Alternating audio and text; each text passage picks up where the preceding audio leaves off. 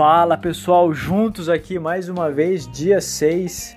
Nós vamos falar sobre Mateus capítulo 4, versículo 2, onde diz que Jesus teve fome e enfatizar que ele é verdadeiro Deus e verdadeiro homem.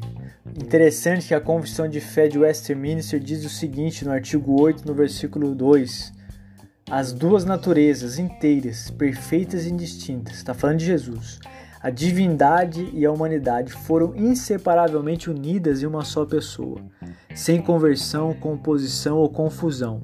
Essa pessoa é o verdadeiro Deus e verdadeiro homem, porém um só em Cristo, o único mediador entre Deus e o homem. Jesus, após os 40 dias de jejum, ele teve fome e se alimentou, porque expressa a condição humana do seu corpo, da necessidade básica de suprir a sua biologia de comer. Em sua encarnação, ele sofreu afrontas morais. Ele foi acusado de várias coisas pelos religiosos safados da sua época. E ele experimentou sofrimento moral por causa de mim e de você, porque ele era homem.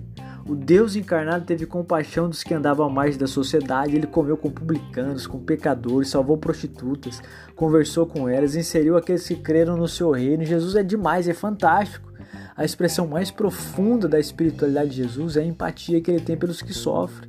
Enquanto a espiritualidade meramente religiosa do seu tempo buscava isolamento social, ou seja, excluindo pessoas do convívio da igreja judaica, por assim dizer, dos santos, dos eleitos, do santão, Jesus estava reunindo pecadores em torno de si e tendo convívio com ele para transformá-los. Jesus era, é demais, ele é fantástico.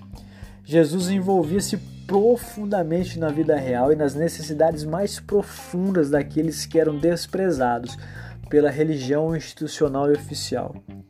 Pessoas que estavam cansadas, ele fez um extraordinário convite dizendo: Vinde a mim, todos vós que estáis cansados. Esse convite é para você que me ouve. Você pode estar cansado, com pânico, com medo, angustiado, louco, atormentado. Vinde a mim, disse Jesus. Todos que estáis cansados vocês serão aliviados do seu fardo. Esse convite ele é feito por alguém que experimentou a dor, a aflição, a sobrecarga imposta por um tipo de espiritualidade doente. Foi feito por Jesus. Ele sabia o que era fardo. Somente o verdadeiro homem está apto para convidar pecadores cansados ao descanso em seus braços. Só Jesus pode fazer isso. Todavia, embora em sua humanidade sentiu fome, sua verdadeira comida sempre foi fazer a vontade de Deus e a vontade de Deus é que possamos conhecê-lo. Se você ouviu no podcast anterior, que a vontade do meio do seu coração seja além de um prato de comida e que possamos jejuar, que possamos vencer o nosso sono, ler a Bíblia e ficar perto de Jesus.